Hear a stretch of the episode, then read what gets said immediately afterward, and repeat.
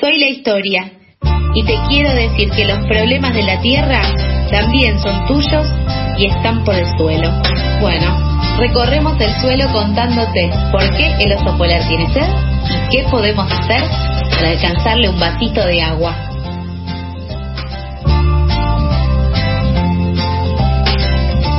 12 y 36 del mediodía y con nunca mejor puesto este separador realmente para la temática que, que viene hoy, porque hoy sí vamos a hablar de por qué le alcanzamos un vasito de agua a este oso polar de la mano del queridísimo Mijael Kaufman. Hola, mija, ¿cómo andás? Hola, Sofía, hola, Charlie, ¿cómo andan? Bien, ¿y Muy vos? bien. Aquí andamos, en un día particular, en una Qué semana raro. particular. Pero enseguida enojado, este mija... No, yo lo dije enojado, por favor. ¿Cómo ¿Sabes pasa? ¿Qué pasa? También eh, vos tenés cierta responsabilidad, mija, porque nosotros te habíamos puesto en un día hermoso como son los lunes y elegiste pasarte al peor día de la semana que son los martes. Claro, ahí hay una decisión de Claro. querer estar de mal humor, ¿no es cierto? Exacto. No, a Pero- ver, si quieren, pueden hablar con la Facultad de Derecho, Universidad de Buenos Aires, y se quejan de los horarios que, bueno, tengo este cuatrimestre. Bueno, Bueno. puedo mandar un mail ahora a ver si me responden en diciembre. Dale.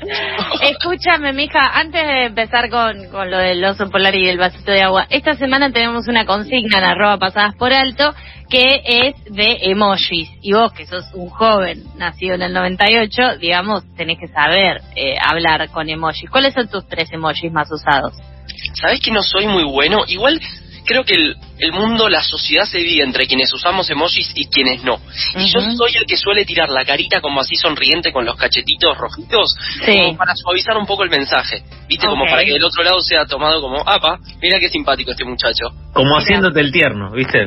Como quien no quiere la cosa. Como hiciera falta. Claro. Un poco por ese lado. También me gusta mucho el, el bracito, como el musculito de vamos juntos, vamos Yo para ese lado. también la reuso. Ojo como con el vamos juntos porque... Vamos Ahora. juntos por el cambio climático, ¿no? Eh, Vamos Claro, juntos por el cambio. Y después me gusta el aplausito. Me gusta el bueno, aplausito también. un clásico. Un clásico. Sí, la Muy verdad bien. que sí. Soy un tipo clásico en eso. bueno, mija, ¿qué nos traes para hoy este martes? Día de la fecha. Ayer se lanzó el sexto reporte de evaluación de lo que es el IPCC, que es el Grupo Intergubernamental de Expertos sobre el Cambio Climático. Para que voy a abrir la ventana porque me suena un montón de humo esto que estás diciendo. No, ¿sabés que no? ¿Sabés que no? Y de hecho se da algo muy interesante, que quizá es una de las primeras veces en las que la ciencia a nivel mundial deja de estar en un tinte esperanzador y empieza a ser más alarmista y realista con lo que la ciencia indica. ¿Pero por qué digo esto? Porque una de las principales críticas que distintos activistas y militantes de todo el mundo venían haciendo a este grupo intergubernamental era que reinaba cierta tibieza en cuanto a decir, muchachos, se está yendo todo el joraca, tenemos que hacer algo urgente, para decirlo cortito y al pie. Y el informe que sale ayer, este reporte, es bastante categórico. Se habla bastante del 1.5 en términos de grados Celsius, corríjanme si lo han escuchado o no en algún momento. Me animo a decir que quizás sí, quizá no. El Acuerdo de París, quizá Eso escucharon sí. hablar en algún momento. El. Acuerdo de París, y vos Charlie querido, que estudiamos en la misma universidad, es uno de los tratados, acuerdos a nivel internacional en materia ambiental más importantes, también de los más nuevos, y justamente en este Acuerdo de París se habla del 1.5 de la temperatura terrestre a nivel global, pero el informe de ayer dice, muchachos, es inevitable ese 1.5. El chiste de todo esto es que tratemos de mantenernos en ese 1.5 mundial y no llegar a 2 grados Celsius. ¿Pero por qué? Porque cada grado, cada fracción de grado que crece a nivel mundial tiene consecuencias directas. Y me parece importante, y es algo que venimos haciendo desde un principio en estas columnas, tratar de bajar un poco a tierra, tratar de bajar al suelo, como dice el nombre de la columna, el por qué es importante entender lo que está diciendo la ciencia. Más aún con la triste realidad y coyuntura de nuestro país, en el que, de cara a las elecciones, no vemos más que una grieta que no para de crecer, en la que contenido no hay, en la que no hay propuestas de país y en la que claramente necesitamos una transformación profunda y sincera con nuestro modelo productivo. Tranqui, arrancó. Así. No hay, no hay salida, no hay modelo de país. Muy bien, está muy bien. Está muy bien. A ver, me parece interesante entender que este informe se genera a partir de la recopilación de más de 14.000 informes científicos del mundo. Y que cada una de las personas, 234 científicos y científicas que participaron de este documento, lo hacen de manera voluntaria.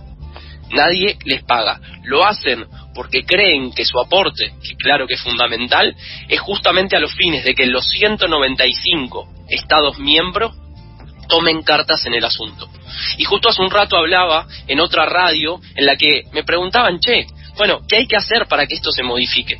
Y la pregunta en cuestión es, ¿qué hace Argentina con esto? ¿Qué hace ¿Qué hacen los países que son parte del G20? ¿Se está discutiendo en las elecciones de cara a las PASO algo de cambio climático? ¿Se habla de la cuestión ambiental? Charlie, querido, tú me dirás. Eh, al margen de que voy a pasar por alto el hecho de que hablas con otras radios. Viste, yo también, yo no lo quería decir porque digo, qué tan tóxicos podemos ser, pero realmente quiere que, no digamos nada. Yo estaba esperando que me hagan ese comentario. pero claro. Está bueno eso que mencionás de eh, qué hacen los países, porque tampoco sirve que dos o tres países hagan algo, que el resto no haga nada, eh, o que hagan cosas que vayan en direcciones contrarias. sin duda que para lograr un cambio verdadero y que sea efectivo, hay que eh, trabajar en equipo, digamos, por muy naif que suene esto. También teniendo en cuenta que eh, este, este tipo de estudios o las distintas advertencias del mundo científico muchas veces son ignoradas y hasta se puede ver en, en películas. Digo, cualquier película de catástrofe natural que vos veas, siempre aparece un científico al principio avisando, che, mirá que se, se pudre todo, ¿eh? Y nadie le da bola, y al final cuando se pudre todo lo llaman, che, ¿nos ayudas a resolver el quilombo este? Sí, casualmente siempre el, el, bardo se arma en Estados Unidos también, y en ese sentido, cuando miramos las películas, y en ese sentido también es importante pensar que no es solamente trabajar en equipo, sino tener en cuenta eh, el peso de cada uno de los distintos países con respecto a la geopolítica y con respecto al peso de sus decisiones. Digo, si Argentina, si Alberto de repente dice, ah, voy a ser el país verde, te van a decir, suerte muchachos, me dando soja porque si no te saco del mapa. Eh, en cambio, si Estados Unidos, o como hablábamos de Japón en la columna de los Juegos Olímpicos, si esos países que tienen más peso con respecto al, al, a cómo gira el mundo, para qué lado gira, toman ese tipo de decisiones, bueno, entonces en ese caso no queda otra que quienes somos o quienes somos considerados países del tercer mundo acatemos y sigamos esa dirección. Entonces me parece más que un equipo eh, horizontal o en donde todos jugamos iguales, hay que entender eh, los distintos roles de los países con respecto a lo que es el cambio climático, que es una papa caliente, ¿no? Nunca, mejor dicho, la metáfora, ¿no es cierto? Sin lugar a dudas, y me, Hola, mija. Sí, te escuchamos. Escuchamos ahí, te muteaste. Creemos que estás teniendo algún tipo de problema, pero estamos viendo tu frente muy cerca, con lo cual entendemos que estás tratando de acomodar algunos cables. Nosotros podemos hablar todo lo que quieras durante este rato. Eh, habla vos cuando puedas. Hola. Yo creo que ahí se me escucha. Sí, sí te escucha. Se te escucha maravilloso. Creo que es importante esto que ustedes dicen en cuanto a claramente no es lo mismo Argentina que Estados Unidos, que Japón, que China, que India, que una isla en la mitad del Atlántico, que una isla en la mitad de Centroamérica. Claramente cada país tiene su matriz y tiene su impacto a nivel mundial. No es lo mismo lo que vayan a hacer Estados Unidos, China e India como tres de los principales contaminantes a nivel mundial países mayores generadores de gases de efecto invernadero que lo que puedan hacer países como Argentina, o por ejemplo Perú. Doy ejemplos simplemente. Creo que es importante entender que los países del G20 tienen una responsabilidad mayor y que claramente marcan un rumbo a nivel mundial que de concretarse acciones que vayan en línea con mitigar los efectos del cambio climático, bueno, podremos estar hablando de que realmente se entiende la urgencia de estos temas. El punto es si se entiende, porque lo que vos decías, Charlie, de las películas, que a veces, a veces parecen ciencia ficción, bueno, parece que esas imágenes apocalípticas que muchas veces vemos en esas películas que parecen únicamente de Spielberg, empiezan a ser realidad. Las imágenes que llegan de Grecia, por ejemplo, no sé si las vieron, de gente yéndose de sus casas y en la mitad de un barco y se ve a lo lejos literalmente la isla incendiada y se ve rojo y el cielo está iluminado por el reflejo de las llamas. Y teníamos también esas mismas imágenes ahora en California, en Estados Unidos, en Turquía pasa algo similar, las inundaciones en Alemania. O sea, es realmente dramática la situación. No quiero ser alarmista porque es gratis, sino que creo que es importante ser serios cuando hablamos de cambio climático. Sí, y también acá pasó hace muy poquito tiempo, hace dos días, en la zona de Saladillo, 25 de mayo, 9 de julio, que se dio un tornado, una tormenta eh, que realmente arrasó con varias hectáreas de, cultivo, con casas, con todo. Y el intendente de Saladillo hizo hincapié en que en los últimos dos años se produjeron tres tormentas de este tipo, digo, en una zona en la que no estamos acostumbrados a que se den tornados, por ejemplo, no estamos preparados y que, digo, si uno piensa también en el discurso ese de que muchas veces se prioriza el factor económico y productivo por sobre la conciencia ambiental, bueno, eh, después tiene estas consecuencias, que se pierde justamente eh, un montón de, capacidad productiva por los destrozos de los desastres naturales. Y con esto que decís, Charlie, me parece también súper interesante claro, un poco más fino en las consecuencias del cambio climático. Una, por ejemplo, es el tema de calor extremo la variabilidad constante. Esto de que de repente estamos en pleno invierno y hay veintipico de grados y de repente al otro día tenemos frío y un día tenemos calor. Digo, como esa variabilidad también tiene que ver con lo que el ser humano está haciendo en cuanto al clima. Y de vuelta, las lluvias intensas, las tormentas, las inundaciones que van a venir, ahí nos ponemos a hablar de algo que se denomina adaptación, que es justamente qué hacen los países en cuanto a infraestructura, por ejemplo, para adaptarse a las consecuencias del cambio climático. Y ahí es donde quiero hacer énfasis. ¿Pero por qué? Porque en países como Argentina, en toda Latinoamérica, en Asia, en África, el tema de la adaptación quizás es uno de los puntos centrales, porque son las poblaciones más vulneradas, las que viven en barrios populares, las que viven en villas y asentamientos, las que más van a sufrir y ya están sufriendo esas consecuencias. Porque no es lo mismo una inundación en la mitad de Belgrano o Palermo que en la mitad de una villa o asentamiento donde, por ejemplo, las calles siguen siendo de barro y donde con una mínima lluvia la gente no puede llegar a sus casas. O que literalmente sus casas se destruyen por una lluvia intensa de unos días. Entonces, creo que es importante entender que no son un grupo de científicos que están gritándole al mundo, che, nos bola, sino que literalmente están hablando del futuro de la humanidad. Y creo que hay que ser no solamente serios y serias al hablar de estos temas, sino que tenemos que hacer énfasis en la importancia de ponerlo en la agenda. Y no solo en la agenda política, sino también en la agenda mediática. Porque algo que está pasando desde el día de ayer es que distintos medios de comunicación van hacia una mirada alarmista y amarillista porque quieren llamar la atención, pero lo hacen sin conocimiento de causa. Y leí algo en Twitter que me parecía también interesante de charlar, intercambiar un poco al respecto, de como esa mirada de se viene el fin del mundo, que muchas personas, incluso organizaciones de la sociedad civil, deciden tomar, pero que a la vez aleja mucho. Entonces, ahí quiero hacer un punto y aparte, poder conversar un poco entre el estrés y decir, che, ¿Qué mirada es importante tener en países como Argentina para que cada vez más gente se suba al barco de entender y adherir a la importancia y urgencia de abordar la crisis climática? A eso agrego también el debate que se estuvo dando eh, también entre voceros del gobierno, militantes y, demás con eh, los que vos siempre mencionás, que, que indican como los los movimientos sociales ambientalistas, eh, abro eh, comillas, chetos, cierro comillas, eh, como que se da esa, ese debate que es falso, que es completamente irrelevante entre desarrollo y ambientalismo, ¿no? Se vio cuando sucedió lo de, lo de mm, las las granjas salmoneras en el sur. Hace poco nosotros hablamos con un integrante del Observatorio Petrolero Sur para hablar de todo lo que es vaca muerta y los sismos que habían indicado que no se iban a dar pero que se están dando en las distintas comunidades, eh, justamente producto del fracking y de la extracción del petróleo en esa zona. Y justamente esto, ¿no? Que después se, tienen que escuchar eh, esos discursos que tratan de legitimar una situación,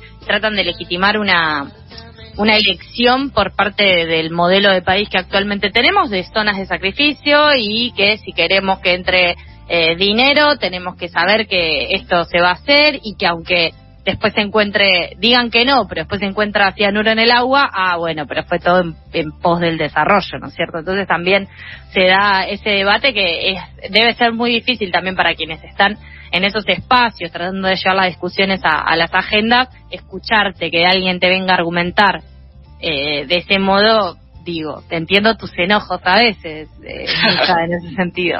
No, porque también creo que, que lo que entristece y enoja es que se sigan repitiendo discursos desde hace tantas décadas cuando ya quedó demostrado que este modelo productivo sirve para pocos y no para todo el país. Si la situación de Argentina, de toda Latinoamérica, no fuera la de extrema pobreza y miseria en distintas partes del país, entonces quizás yo silencio mi micrófono y digo, muchachos, sigamos por donde venimos.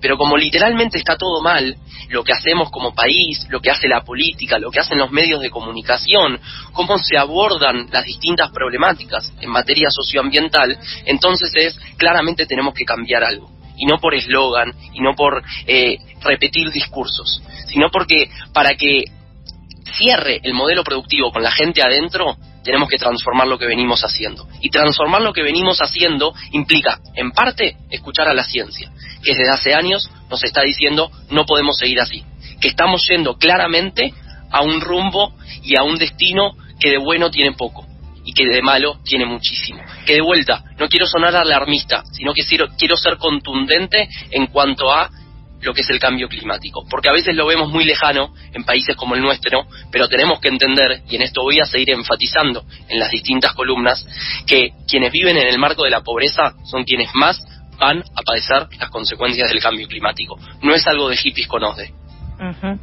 ¿Y qué contestaste en la otra radio cuando te preguntaran qué podías hacer? ¿Qué podías empezar a Daba el ejemplo de lo que es vaca muerta, que me parece que es una de las grandes discusiones que tenemos en nuestro país, lo que es el tema de la soja, que vos lo has nombrado en distintas ocasiones. El tema de las sequías, por ejemplo, no son casualidad, también es una de las tantas consecuencias del cambio climático que refieren a, en parte, el monocultivo. Y el monocultivo en nuestro país es lo que está ganando terreno y terreno todos los días, y lo que en parte también genera deforestación y genera expulsión de comunidades y que después por ejemplo, nos vengan a vender que plantando pinos que crecen rápido en cualquier parte del país, bueno, estamos absorbiendo dióxido de carbono y así vamos a evitar el cambio climático. Bueno, no.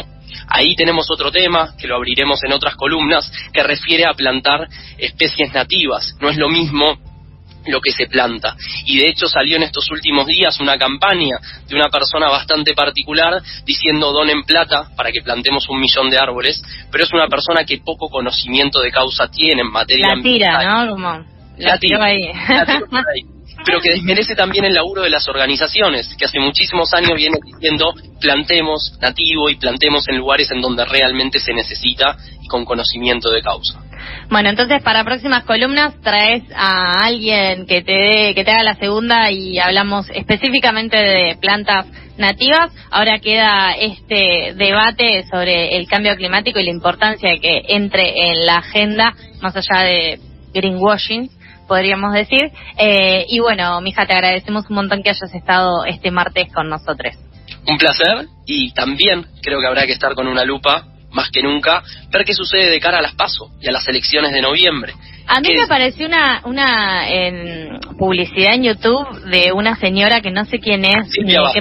¿Quién es? Frente Social, de, eh, Verde y Social, algo así. Exactamente. ¿Quién es esa señora? Tuvo dos mandatos. Mira, qué bien. ¿Y de dónde, que, de dónde viene? Trabajó en Cancillería y cuando fue todo esto que vos nombrabas hace un ratito del acuerdo porcino, eh, ella estaba, tenía un cargo oficial en la Cancillería que está a cargo de Felipe Solá, desistió de su cargo en base a las distintas posturas oficiales respecto del acuerdo porcino y ahí se fue del gobierno.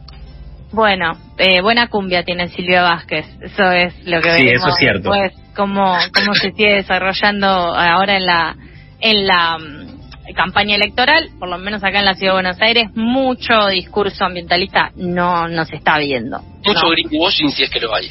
Sí, eso sí que lo hay. Bueno, mija, seguiremos analizándolo. Eh, te agradecemos un montón que hayas estado aquí. Te mandamos un abrazo. Gran abrazo.